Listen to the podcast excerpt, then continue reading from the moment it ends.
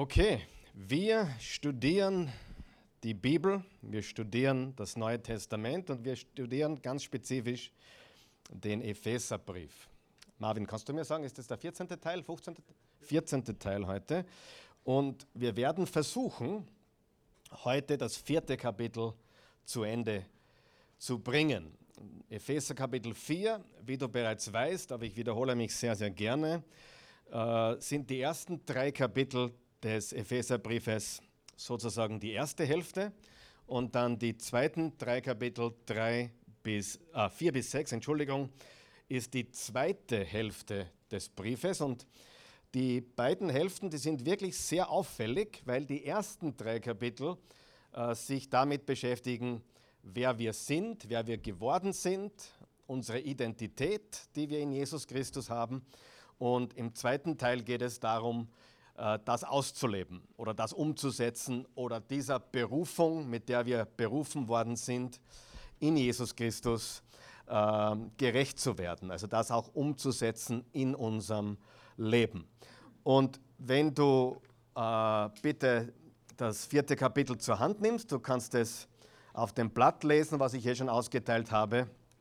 Oder du kannst auch die Hoffnung für alle, die, die, du, die, die meisten von euch hier haben oder die es bei uns da hinten gibt, äh, kannst du Kapitel 4 aufschlagen. Und ich möchte das ganze Kapitel nochmal lesen, aber ich möchte zwischendurch äh, noch ein paar Kommentare abgeben und dann gehen wir zu neuem Territorium über. Vers 1. Bist du dort? Da steht, ihr wisst, dass ich für den Herrn im Gefängnis bin. Als sein Gefangener bitte ich euch nun, lebt so, dass Gott dadurch geehrt wird. Er hat euch ja berufen, seine Kinder zu sein. Bleiben wir kurz stehen. Die ersten drei Kapitel reden darüber, dass wir Kinder Gottes geworden sind, dass wir durch den Glauben gerettet sind, allein aus Gnade, ohne Werke. Wir können uns nichts bei Gott kaufen. Wir können uns Erlösung, das Heil, den Himmel nicht verdienen. Und das ist unsere Berufung. Wir sind seine Kinder. Und jetzt sagt er, wir sollten der Berufung, dass wir seine Kinder sind, würdig leben. Vers 2. Überhebt euch nicht über andere, seid freundlich und geduldig, gebt, geht in Liebe aufeinander ein. Wir haben gesagt, alles beginnt mit der Demut und der Sanftmut und der Freundlichkeit und der Liebe. Vers 3 setzt alles daran, dass die Einheit, wie sie der Geist Gottes schenkt, bestehen bleibt. Sein Friede verbindet euch miteinander. Also es geht hier um die Einheit. Okay, das ist sehr wichtig, weil, wie wir gesagt haben, die ersten sechs Verse sprechen darüber, dass wir der Leib Christi sind und dass es, dass es eine Einheit ist.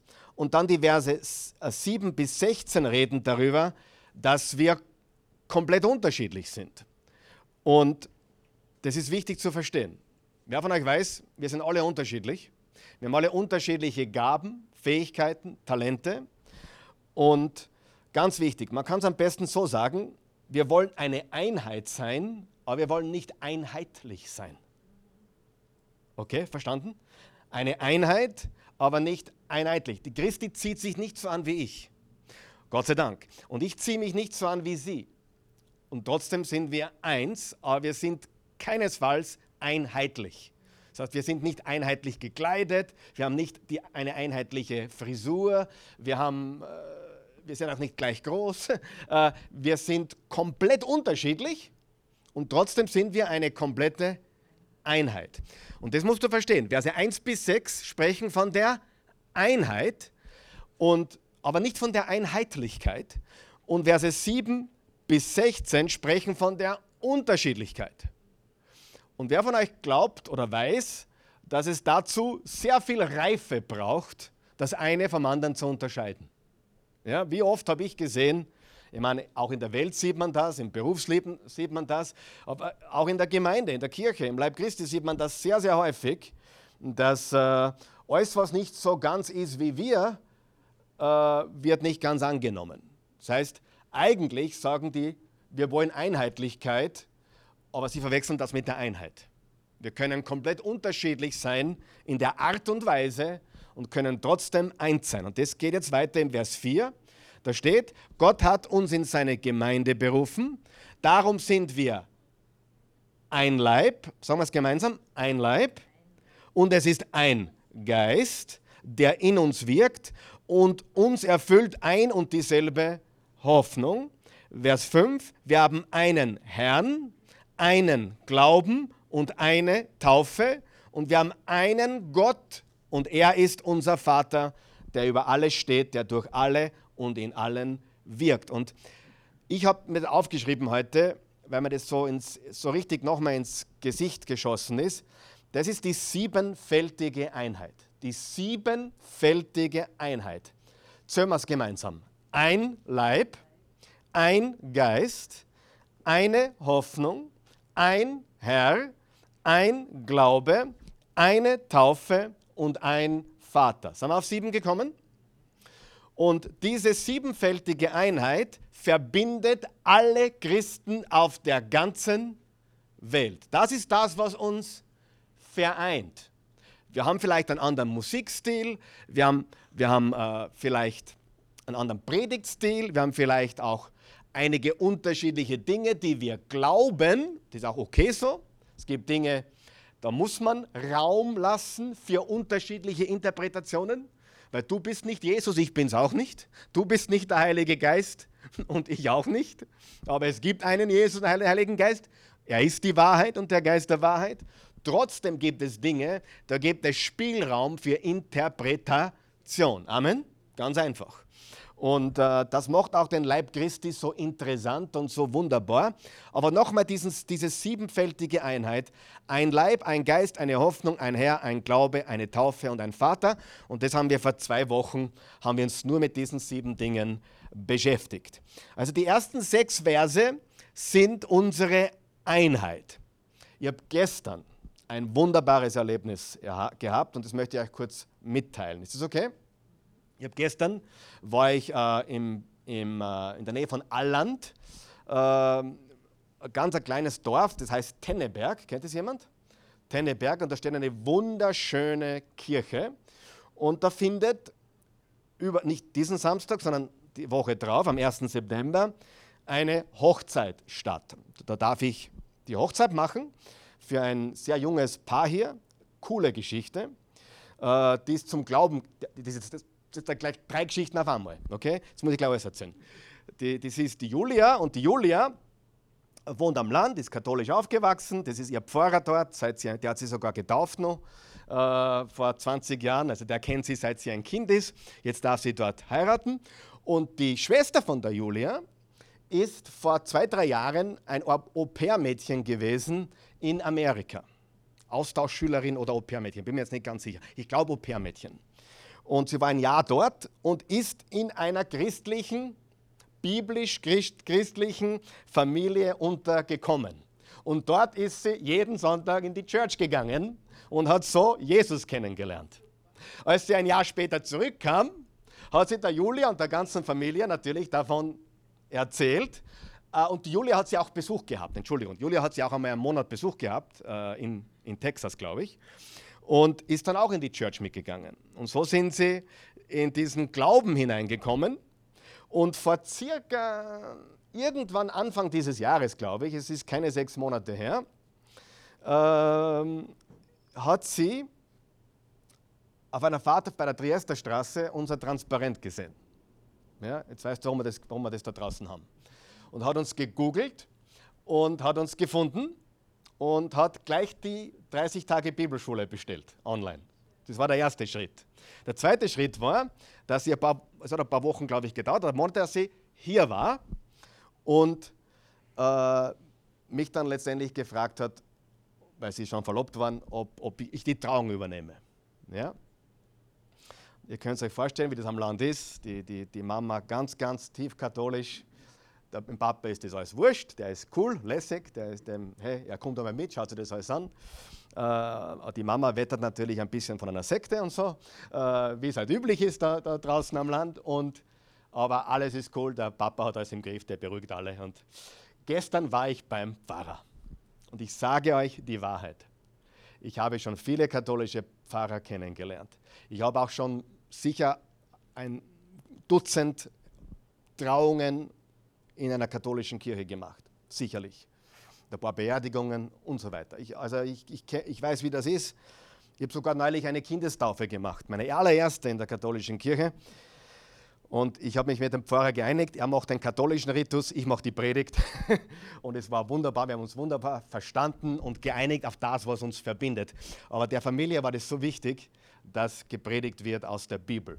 Und der Pfarrer war über 80, hat das voll cool auch gefunden. Es war in der Annakirchen bei der Kärntner Straße im, im ersten Bezirk. Ich weiß nicht, das ausschweifen war. Das gestern war so ein Erlebnis. Und äh, dieser, dieser Mann, äh, ist aufgewachsen, Familie, also der Pfarrer, fünf Buben, ein Mädchen. Und gesagt, ja, wir sind auch fünf Buben und ein Mädchen, passt. Äh, er hat einen Zwillingsbruder, der ist auch Pfarrer in der, in der nächsten Gemeinde äh, neben Denneberg. Und äh, der Zwillingsbruder sind beide Pfarrer nebeneinander. Und ähm, der dritte Bruder ist auch Pfarrer im Bezirk Baden. Es sind drei Brüder, alle Pfarrer im Bezirk Baden. Die Schwester ist irgendwo Gemeinderätin in einer anderen Kirche. Und äh, einer ist Unternehmer und macht Leadership-Kurse für christliche Führungskräfte. Ich habe gesagt, ah, da kann man auch mal reden. Äh, und äh, der Jüngste ist das Sorgenkind. Er sagt, ja, einer ist immer dabei, habe ich gesagt. da muss man sich dran gewöhnen. Und, äh, und dann haben wir uns gleich ausgemacht, wir beten füreinander und so weiter. Und der war so super. Es ging darum, wer was macht bei der Hochzeit, weil er ist der Hausherr. Er macht die Begrüßung, er macht dann den katholischen Segen, ich mache die Predigt. Und wie es zum Predigt kam, hat er gesagt, weißt, weißt du, Karl Michael, wir waren sofort bei du, Karl Michael, du machst die Predigt, weil ihr aus der Freikirche habt uns da so viel voraus. Waren seine, ihr habt uns im Wortverkündigen so viel voraus. Mach du die Predigt, sage ich sehr gut. Dann machst du die, Trau, die, die, nicht, also die Traugelübde, oder wie sie heißen. Und wir haben uns super geeinigt. Er hat gesagt, er möchte unbedingt vorbeikommen.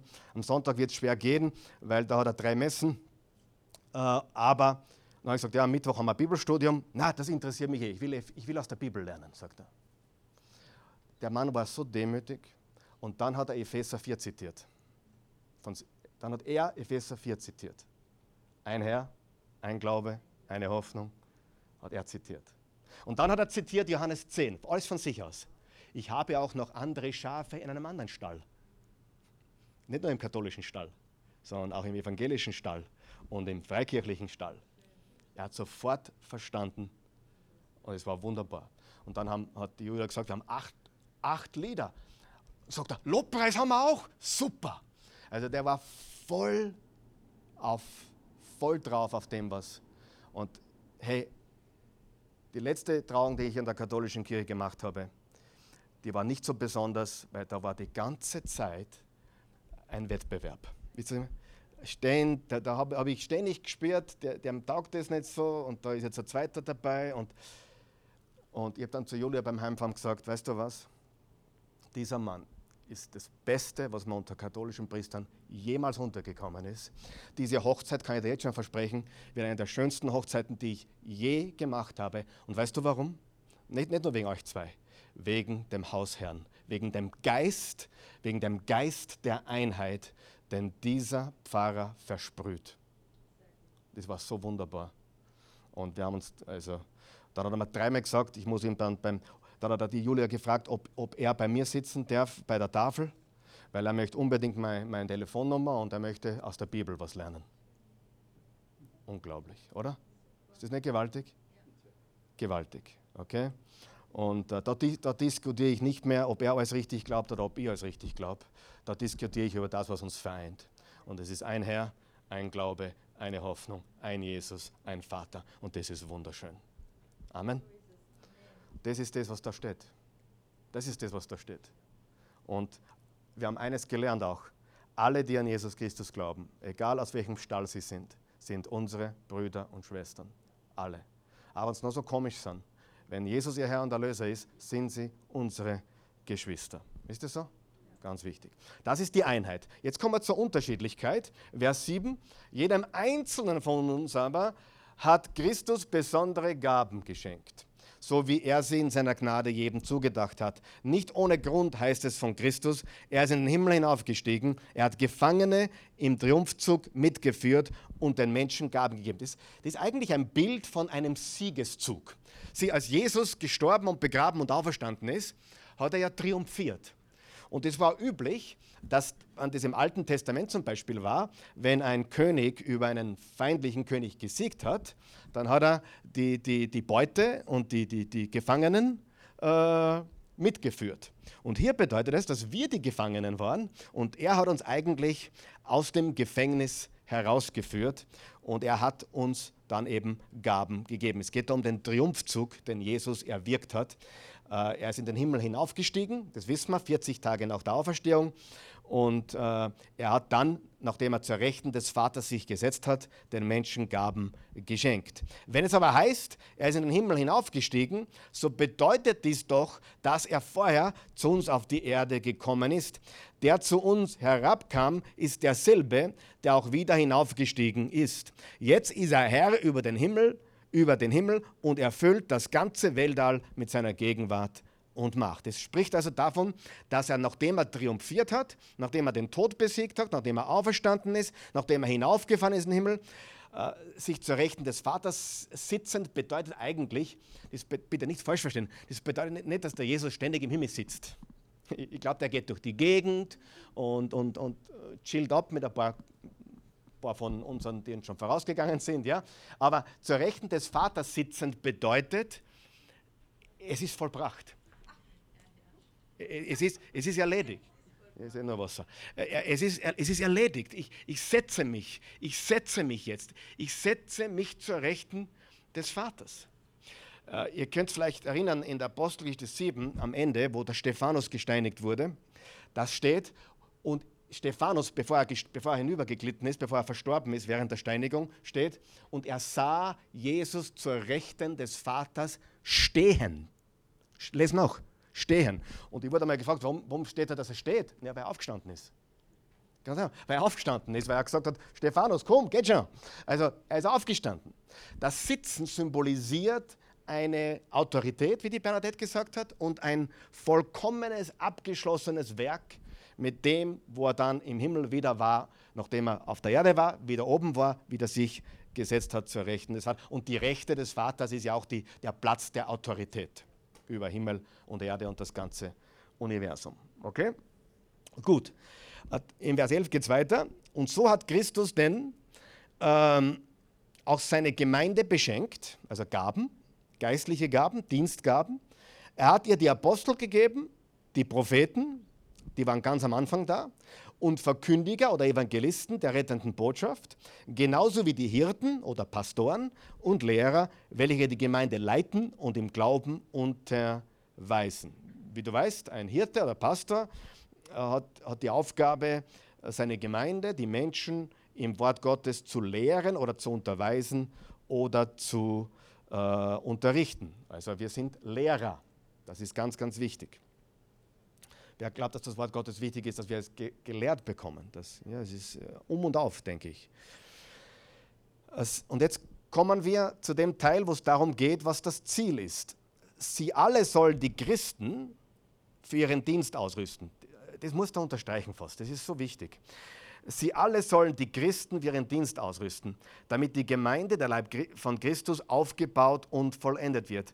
Das ist sehr interessant, weil hier ganz explizit steht, wer soll den Dienst verrichten? Wer? Die Christen. Und was ist eigentlich die Aufgabe des Pastors, des Lehrers, des, des, des Vorstehers der Gemeinde? Die Christen für den Dienst auszurüsten oder auszubilden. Das heißt, bitte sag nie wieder, der Pastor ist zuständig. Bitte sag nie wieder, der Pastor ist der der Diener Gottes oder der Mann Gottes. Das ist eigentlich, eigentlich hat sich das, gerade im Englischen ist das nur Ärger, das sagt man zum Prediger Minister. Schon mal gehört den Ausdruck? So wie der Minister. Minister, wisst ihr, was Minister heißt? Da muss man fast lachen. Minister heißt Diener. Unser Überlegt dir, Minister heißt Diener. Wenn du einen Minister triffst, hast du schon gesagt, hey, grüß Gott, Herr Diener. Die Frage ist nur, wem dienen sie wirklich? Ja? Sich selbst oder dem anderen oder keine Ahnung. Aber Minister, Minister gibt es in Amerika eigentlich nur den Begriff für Prediger. Ein Prediger ist ein Minister, Minister. Ja? Ein ordained Minister, ein, ein ordinierter Reverend oder Minister äh, ist, ist eigentlich wie Pastoren äh, häufig bezeichnet wird. Und wenn du darüber nachdenkst, ist es eine falsche Bezeichnung. Natürlich ist es eine gute Bezeichnung, aber eigentlich sind wir alle Minister. Alle sind wir Diener, oder nicht? Alle. Und nur so nebenbei. Die Welt wird nicht für Jesus Christus gewonnen durch Pastoren und Prediger. Die Welt wird durch dich und mich, durch Menschen wie du und ich für Christus gewonnen. Die Menschen, die wir erreichen, die du erreichst, die wir dort, wo wir unterwegs sind und aktiv sind, diese Men das baut das Reich Gottes und nicht nur der Pastor. Der Pastor tut seinen Teil, aber wir sind alle Minister, wir sind alle Diener. Stimmt es? Okay. Wer soll die Christen für ihren Dienst ausrüsten? Naja, die Apostel, Propheten, Hirten, Lehrer und die Verkündiger.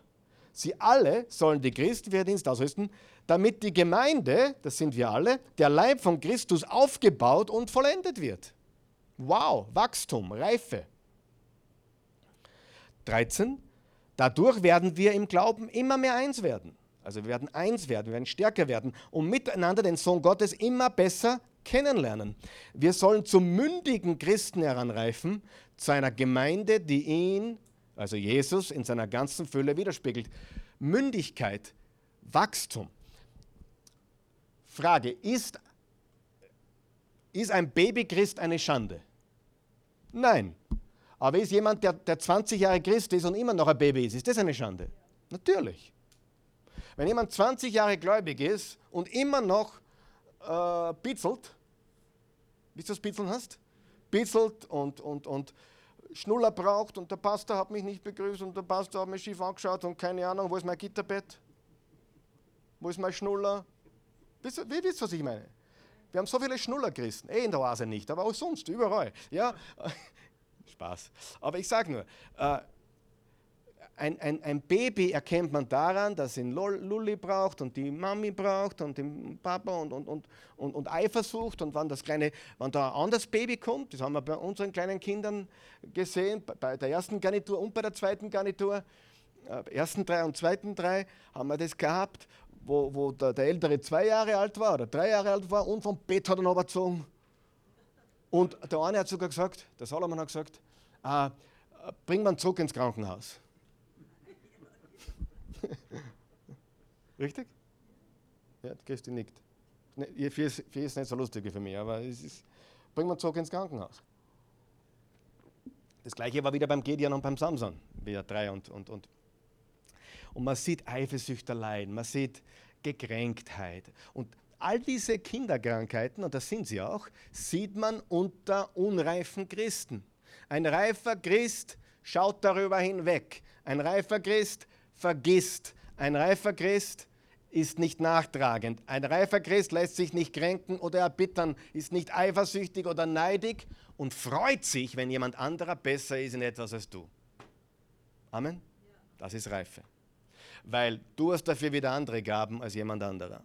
Und das ist, das ist einfach, und das ist das Ziel, dass wir reif werden und in Einheit zu mündigen Christen anreifen, zu einer Gemeinde, die ihn in seiner ganzen Fülle widerspiegelt. Vers 14, dann sind wir nicht länger wie unmündige Kinder, damals wieder, jetzt pass auf, die sich von jeder beliebigen Lehrmeinung aus der Bahn werfen lassen und die leicht auf geschickte Täuschungsmanöver hinterlistiger Menschen hereinfallen. Einige schütteln jetzt vielleicht den Kopf.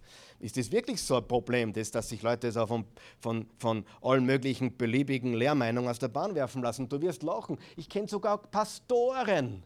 Da kommt ein neues christliches Buch heraus, das modern ist, dann wird das gepredigt. Äh, schreibt wieder ein anderer christlicher Pastor, ein großer, neues Buch. Lässt man sich wieder dahin verleiten. Wer ist froh darüber, dass wir das hier nicht tun? Wir predigen ja ein und ja aus. Eine gerade Botschaft. Du wirst, es ist nicht zum Lachen, aber es ist wirklich so. Es gibt Pastoren, die, die lassen sich leiten vom letzten christlichen Bestseller. Ja, da schreibt jemand ein Buch über, keine Ahnung, Dämonen austreiben, dann wird er das gepredigt, was weiß ich, drei Monate lang. Dann schreibt jemand ein Buch über, keine Ahnung, äh, irgend, Jesus kommt bald wieder, in wahrscheinlich 2019. Da kannst du schon gleich wissen, dass das nicht stimmen kann, weil Jesus hat selber gesagt, niemand weiß es, nicht einmal der Sohn Gottes. Aber es gibt so, glaubt es mir, es gibt so viel Müll da draußen. Leider. Leider. Und ich muss oft wirklich über die Freikirchler mich ärgern, weil sie schimpfen ständig über die Katholiken, die ganz bestimmt einige Sachen haben, die nicht in Ordnung sind. Bin ich voll dabei. Also Heilige gehören nicht angebetet und, und, und es gibt nur einen Gott, das ist Vater, Sohn und Heiliger Geist und da ist keine vierte Person dabei. Äh, das ist die wunderbare Maria, die, die Jesus auf die Welt gebracht hat, aber sie ist nicht Gott. Sie war ein ganz normaler Mensch, berufen von Gott, mit einem Auftrag, den Sohn Gottes zu bringen. Sie war ganz Mensch. Ja? Hundertprozentig. Das ist, das ist absolut so. Aber was im, was im Freikirchen für Müll herumgeht, da braucht man sich nicht wundern, dass die Leute verwirrt sind und komisch sind, weil sie jeder verrückten Lehrmeinung hinterherlaufen. Und wir sollten im Wort Gottes bleiben und, und deswegen ist es mir mittlerweile so ein Anliegen, dass wir das Wort Gottes Vers für Vers studieren. Und ein Zeichen von Reife ist auch, glaube ich, dass man einräumt, wirklich, und ich weiß, von was ich rede, weil mit 25, 30, die Christi weiß das, da war das die Wahrheit und sonst nichts. Richtig? Das, was ich habe eine Meinung und das ist die Wahrheit und es ist so. Heute weiß ich, es gibt Dinge, die über das normale, Jesus ist unser Retter und Herr und Erlöser am Kreuz, hinausgehen, wo es Raum für Interpretation gibt. Wo du nicht die ganze Wahrheit hast und ich auch nicht. Richtig? Und es ist, es ist Weisheit und Reife zu erkennen, dass möglicherweise andere Menschen auch was haben, wo sie stärker sind, besser sind oder vielleicht mehr Erkenntnis haben. Amen, mehr Erkenntnis haben. Ich weiß, es gibt Prediger, die haben in Bereichen mehr Erkenntnis als ich in einem gewissen Bereich. Und dann gibt es Bereiche, da habe ich mehr Erkenntnis wie, wie jemand anderer. Aber es gibt Raum für Interpretation.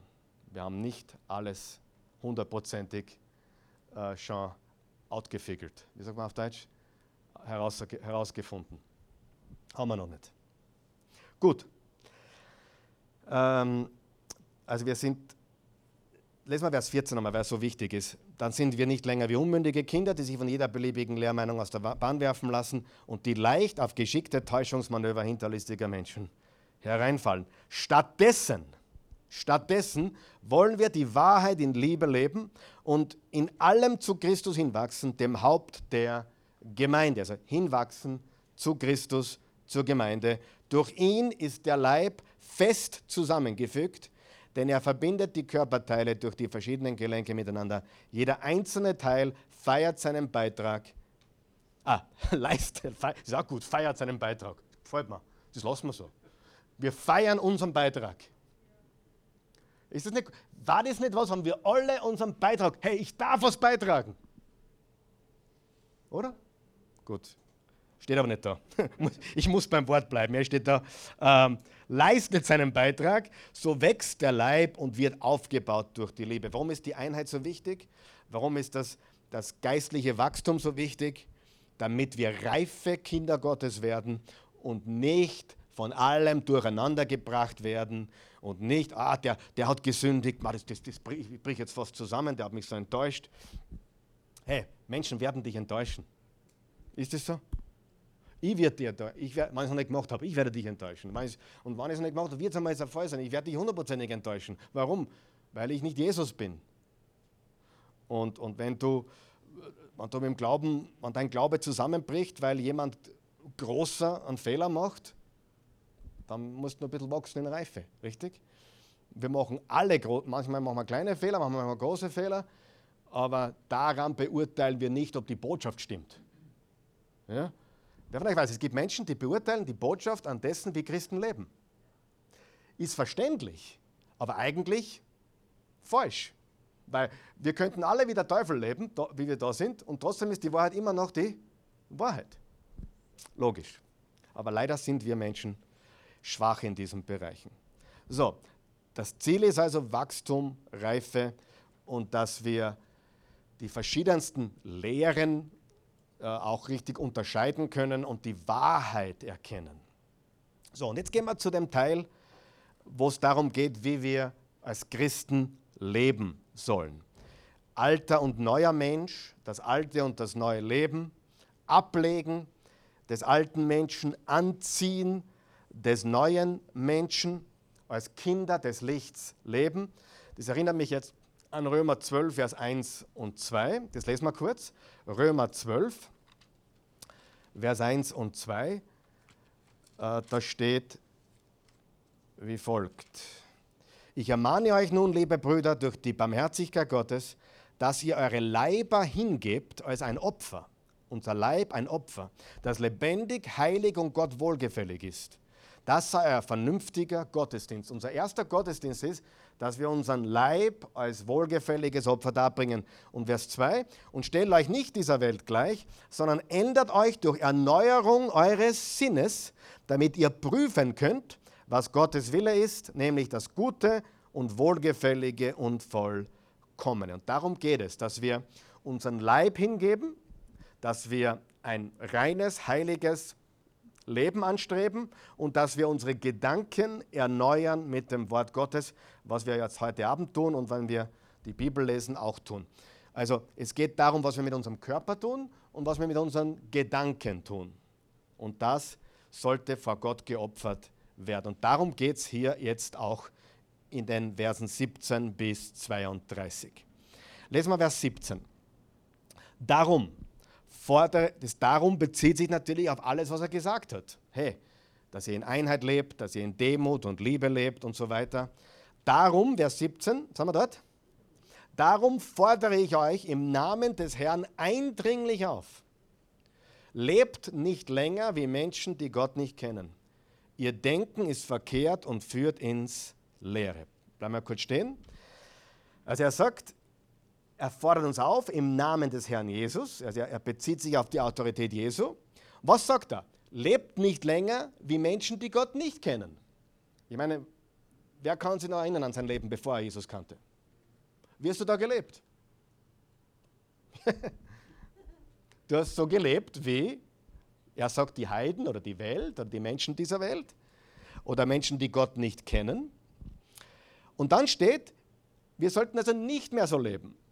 Und dann steht, ihr Denken ist, was ist verkehrt? Ihr Denken ist verkehrt. Was muss sich als erstes verändern? Unser Denken. Und führt ins Leere. Das Wort Leere ist perfekt. Das ist nämlich genau das griechische Wort, das hier steht, Leere. Nichtigkeit, äh, Torheit, Unverstand, verkehrtes Denken, äh, Denken und Leben ohne Sinn und Ziel, Denken, das von Nichtigkeit bestimmt ist. Wer hat den Prediger, den Kohelet schon mal gelesen im Alten Testament? Sprüche, Prediger. Da sagt er, alles ist Windhauch. Oder Nichtigkeiten und Nichtigkeiten. Windhauch. Ähm, Salomo hat drei Bücher geschrieben. Das Hohe Lied der Liebe, wie er, wie er jung und verliebt war. Die, die Sprüche Salomos, als er in seiner Blüte war und voller Weisheit gesegnet war und dann am Ende des Lebens, wo, wo er abgekommen war, wahrscheinlich wieder zurückgekommen ist, mit hoher Wahrscheinlichkeit, aber wo er dann gesehen hat, wie Geld, Frauen, äh, Besitz und Vergnügen und ein Garten baut er sich und äh, das nächste baut er sich und so weiter, wie das alles zu einer Lehre führt. Und darum, das Predigerbuch im Alten Testament hat eine sehr wichtige Bedeutung für mich, weil es die, die Torheit oder die Nichtigkeit eines Lebens vor Augen führt ohne Gott. Okay? Aber wir sollten nicht mehr so leben. Wir sollten ein neues Leben leben, nämlich das Leben, das wir bekommen haben. Vers 18. Ihr Verstand ist verdunkelt. Sie wissen nicht, was es bedeutet, mit Gott zu leben. und ihre Herzen sind hart und gleichgültig. Äh, ist die Welt so? Kennt jemand Menschen, die hart sind und gleichgültig? Ihr Verstand ist verdunkelt. Was steht im 2. Korinther 4, Vers 4? Schreibt das auf. 2. Korinther 4, Vers 4. Der Gott dieser Weltzeit, der Gott dieses Weltsystems hat ihre Augen verblendet, damit sie die Wahrheit des Evangeliums nicht verstehen können. Finsternis. Eine andere Übersetzung sagt, sie sind mit Blindheit geschlagen.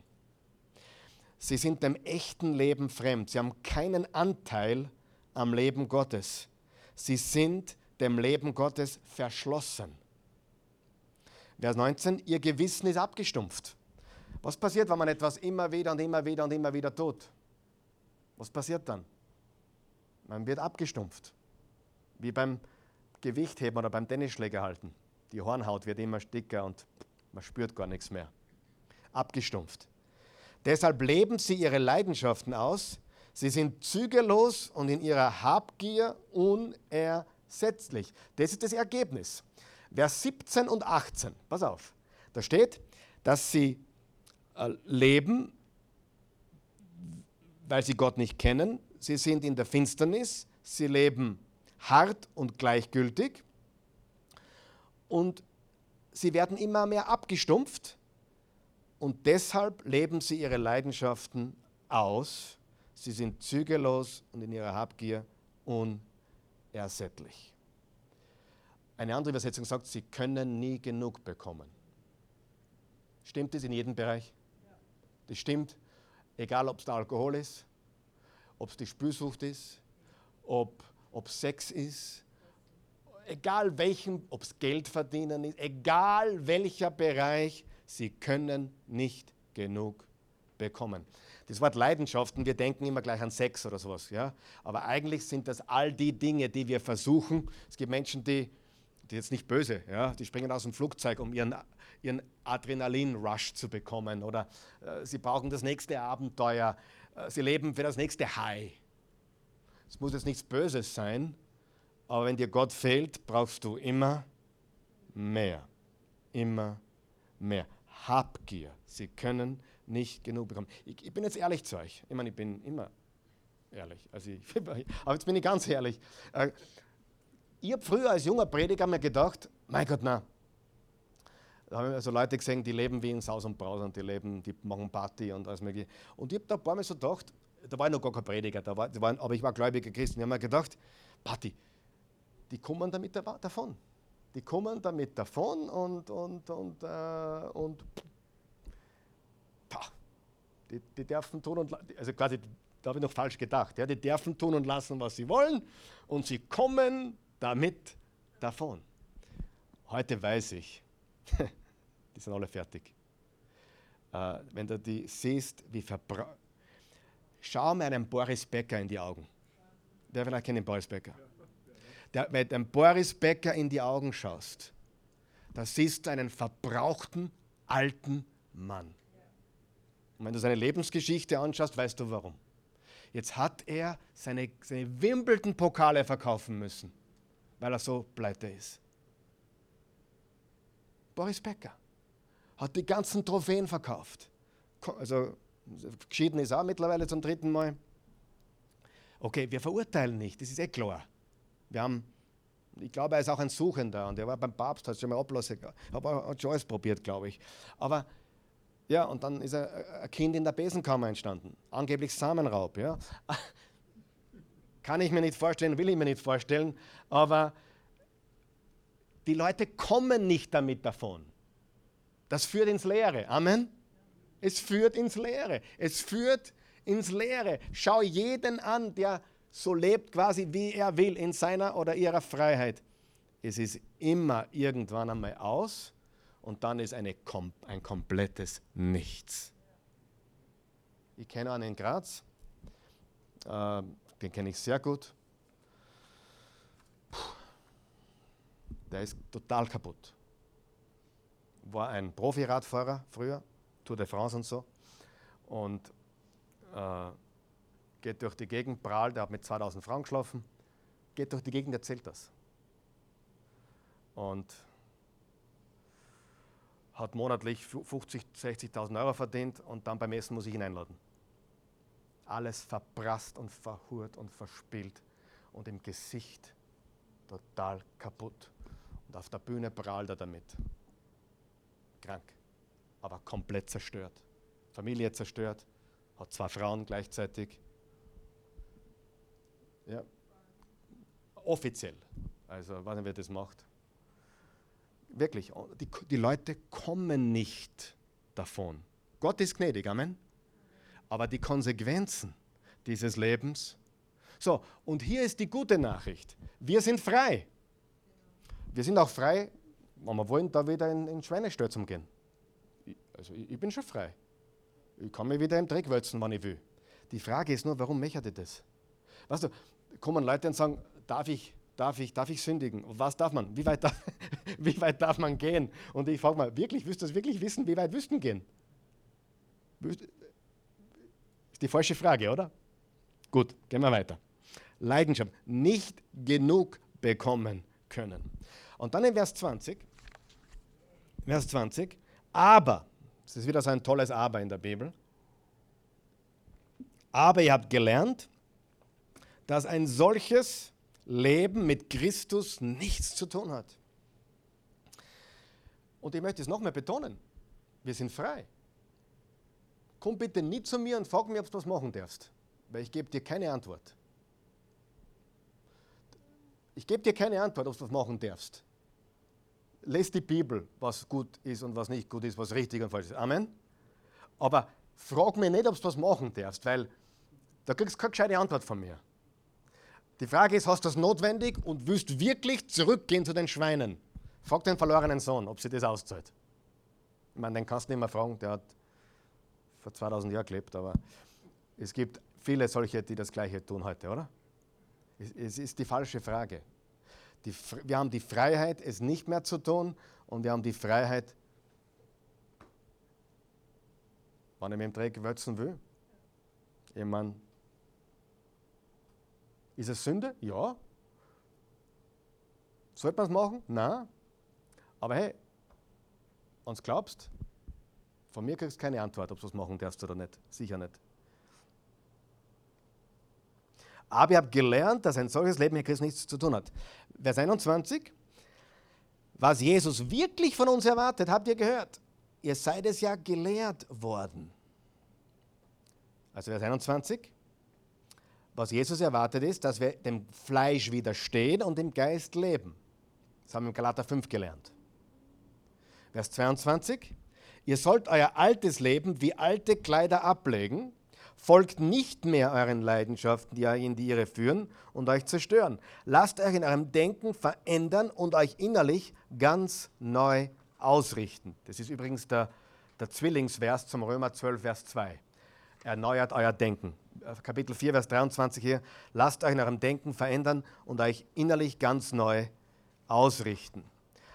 Zieht das neue Leben an. Zieht das neue Leben an.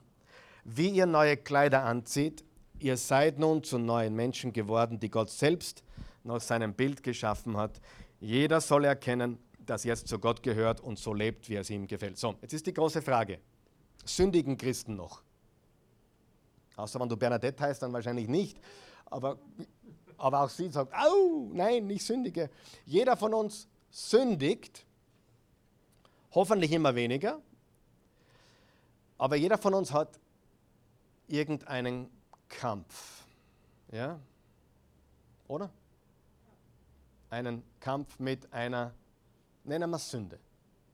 Manche sagen, nein, es ist eine Gewohnheit. Es ist nur ein Fehler. Na, nennen wir es nennen beim Namen. Nennen wir es Sünde. Und das sollten wir ablegen und wir sollten unser Denken erneuern und wir sollten das neue Leben anziehen wie neue Kleider. Und jetzt ist die Frage, wie schafft man es wirklich im Sieg zu leben? Sieh, das Problem, glaube ich, was wir haben, ist, wir haben ständig diese Sünde vor Augen. Wir, wir, wir, wir haben ständig diese Sünde vor Augen und ich kann sie nicht besiegen und ich kann sie nicht überwinden. Und die meisten, mit denen ich spreche, die wollen sich verändern. Also ich möchte das wo ich kämpfe, sehr wohl verändern. Ja? Und ich glaube, du auch. Aber hier, glaube ich, ist der Schlüssel. Nicht, dass wir uns ständig auf die Sünde fokussieren, sondern dass wir uns auf Jesus fokussieren. Fokus auf Jesus, um im Sieg zu leben. Dass wir auf ihn schauen, so wie es im Hebräer 12 steht, den Anfänger und Vollender unseres Glaubens. Das, was du anschaust, worauf du fokussiert bist, das wächst.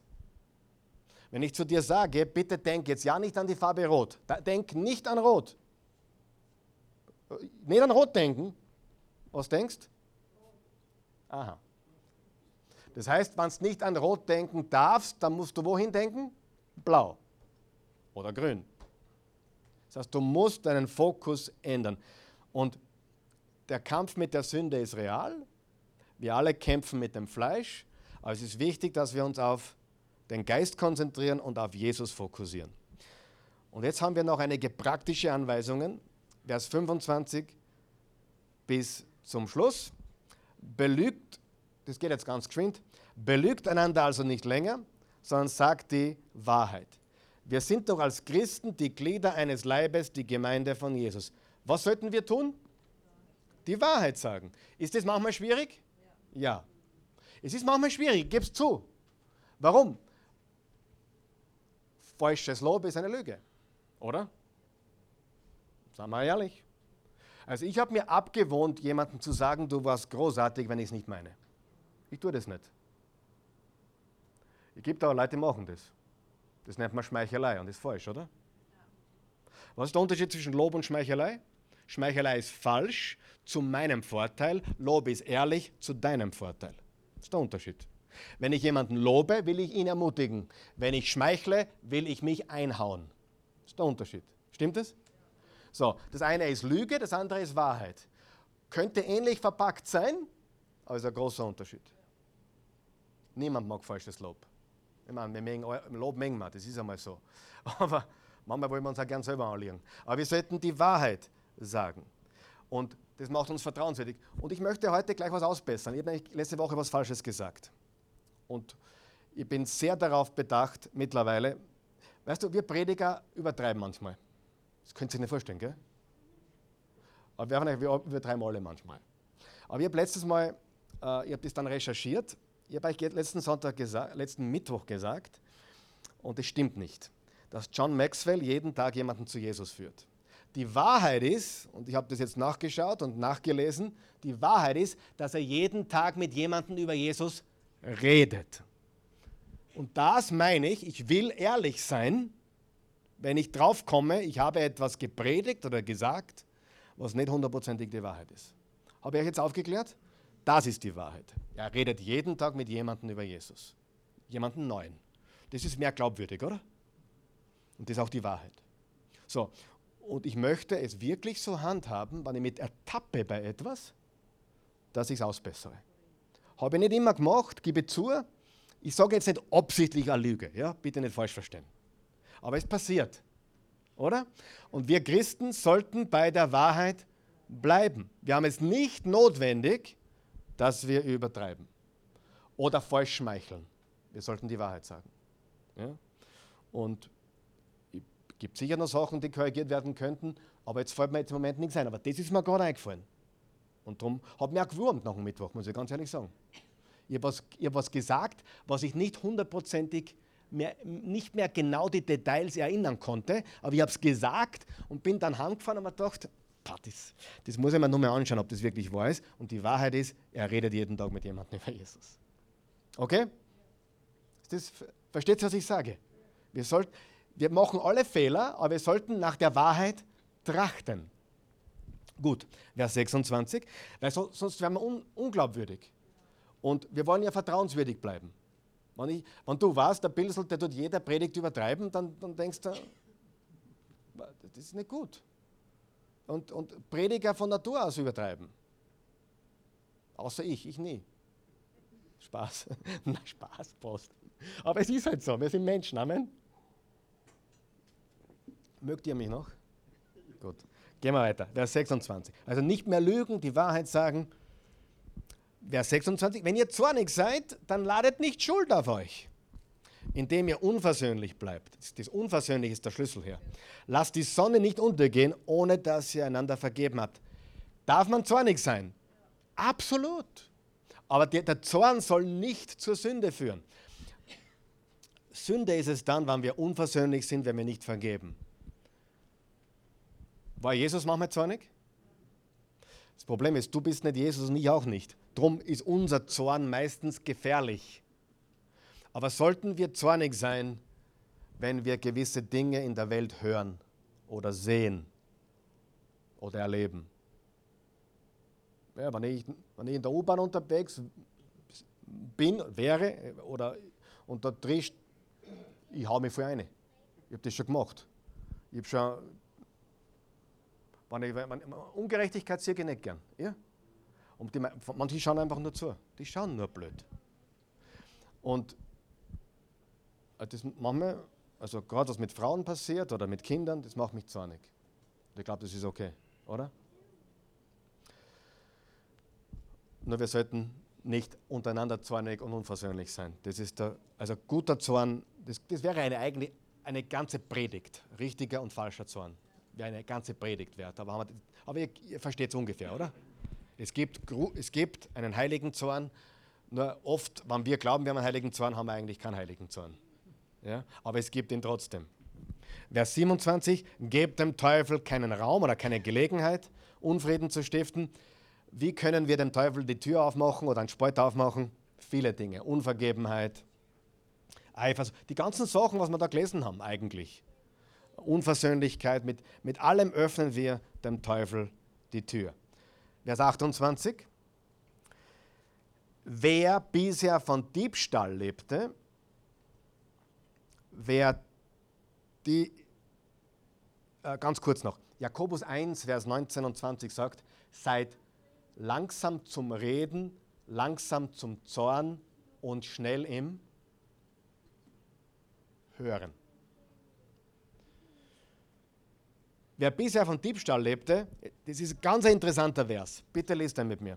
Wer bisher von Diebstahl lebte, der soll sich jetzt eine ehrliche Arbeit suchen, damit er auch noch Notleidenden helfen kann. Ich finde es das interessant, dass Diebstahl und Arbeit im gleichen Satz erwähnt wird. Was ist Diebstahl? Wenn du Unternehmer warst, weißt du, dass es Mitarbeiter gibt, die haben da Zeit gestohlen, oder? Oder? Äh, das würde man, nicht, würde man nicht sagen, der hat gestohlen, aber trotzdem hat er gestohlen. Weil er dachiniert hat oder einfach. Wie schaut es aus mit unserem sehr, sehr ausgeprägten Sozialsystem in Österreich? Weltweit unvergleichbar übrigens. Also ich glaube, Schweden kann noch mithalten und Deutschland kann schon immer mithalten. Ich glaube, Österreich hat eines der besten Sozialsysteme der Welt. Hat auch mehr Urlaub wie der Rest der Welt. Ich glaube, nur Brasilien hat eine Woche mehr. Fünf Wochen haben, haben wir, oder? Amerika hast du eine Woche, die ist aber nicht bezahlt. Oder, oder eine Woche ist bezahlt und die zweite Woche darfst du nehmen, aber, aber unbezahlt. Und natürlich 13., 14. gibt es da gar nicht. Aber ich sage nur, aber sind wir dankbar für unser Sozialsystem? In einer gewissen Weise? Definitiv. Gibt es Menschen, die den Staat bestellen? Ich frage es noch einmal. Gibt es Menschen, die den Staat bestellen? Ist das Diebstahl? Ist es gut, dass wir es haben für Menschen, die es brauchen? Gibt es Menschen, die es ausnutzen? Was sollten die tun? Die sollten aufhören zum Stehlen und eine ehrliche Arbeit suchen. Ich finde es spannend, dass Arbeit und Diebstahl im gleichen Satz ist. Weil wir denken bei Diebstahl immer an was mitgehen lassen. Aber in Wahrheit ist, wenn du, nicht, wenn du arbeiten kannst und, dich, und es nicht tust, dann stillst du. Vers 29. Gleich sind wir fertig. Redet nicht schlecht voneinander, sondern habt ein gutes Wort für jeden, der es braucht. Was ihr sagt, soll hilfreich und ermutigend sein, eine Wohltat für alle. Das heißt nicht, dass man nicht, nicht, nicht konfrontieren darf oder, oder die Wahrheit sagen darf, das muss man, aber man, man soll nicht über andere schlecht reden, um ihnen Schlechtes anzutun oder sie runterzuziehen oder vor allem Rufmord zu betreiben oder in diese Richtung. Ah, ganz wichtig, habe ich vergessen. Wir müssen zum Vers 28 nochmal zurück, weil da ist noch ein Wort drinnen.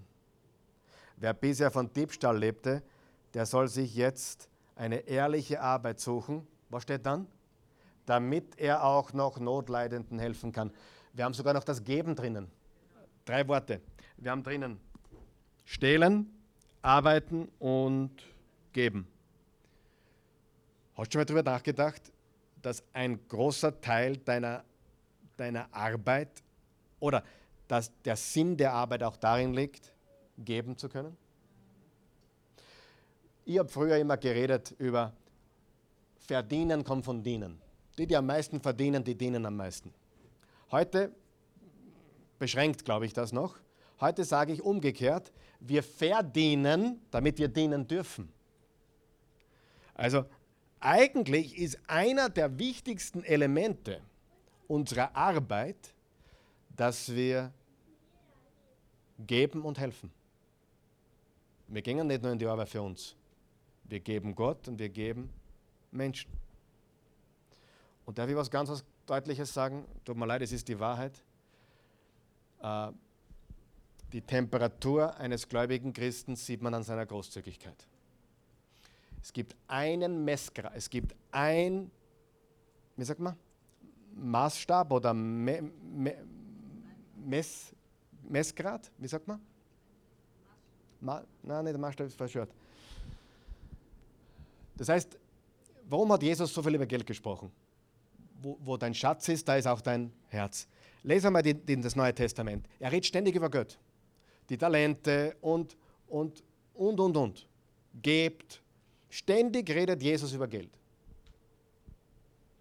Lest, glaubt man es nicht. Warum?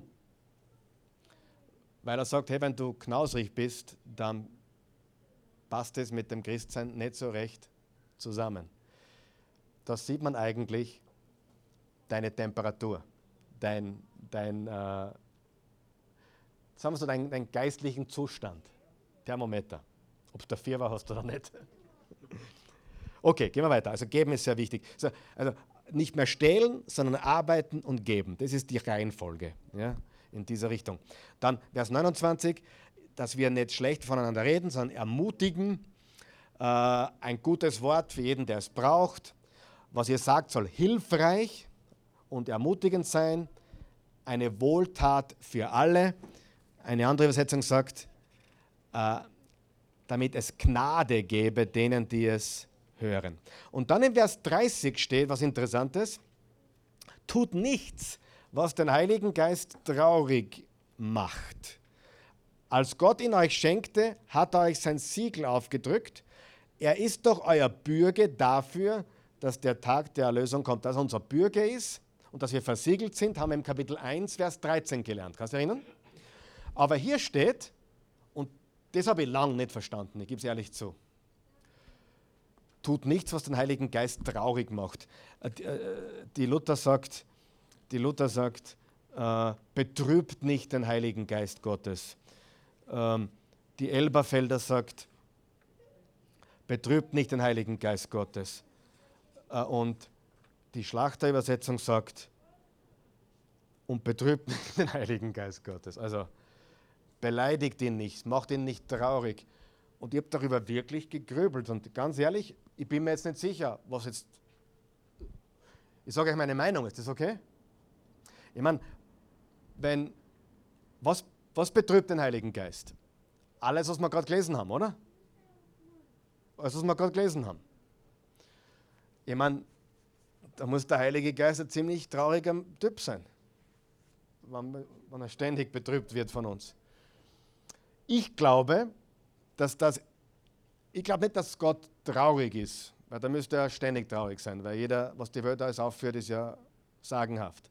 Ich glaube, und das habe ich selber erlebt, dass, dass wir die Trauer Gottes in unserem Herzen spüren, wenn wir, wenn wir verkehrt leben oder wenn wir die Dinge, die vorher beschrieben sind, wenn wir Dinge tun, die Gott nicht gefallen, dann ist der Geist Gottes in uns betrübt.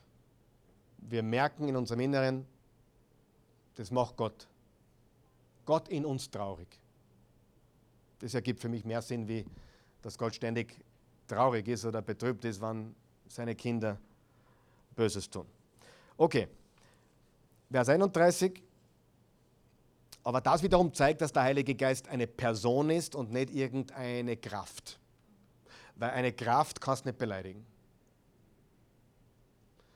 Gott Vater ist eine Person, Gott Jesus ist eine Person und Gott Heiliger Geist ist eine Person.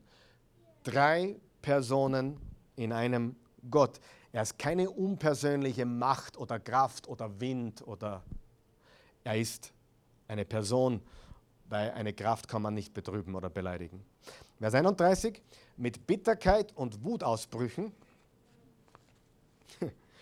und Zorn sollt ihr nichts mehr zu tun haben, Schreit einander nicht an, redet nicht schlecht über andere und vermeidet jede Feindseligkeit. Also wir sollten nicht bitter sein, wir sollten äh, mit Bitterkeit und Wut und Zorn nichts zu tun haben und jede Feindseligkeit vermeiden, den Frieden halten und auch Frieden stiften.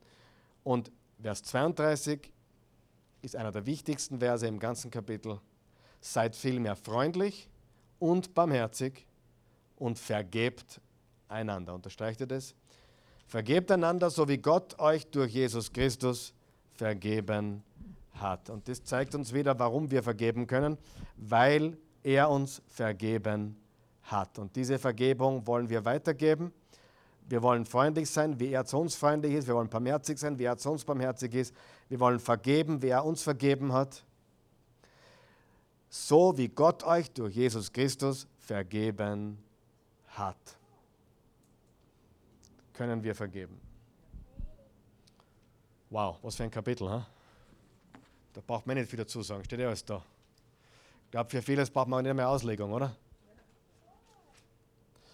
Vater im Himmel, wir danken dir wir loben, preisen und erheben dich. Wir, wir lieben dein Wort und wir danken dir für dein Wort. Und dein Wort verändert uns und dein Wort äh, fordert uns heraus.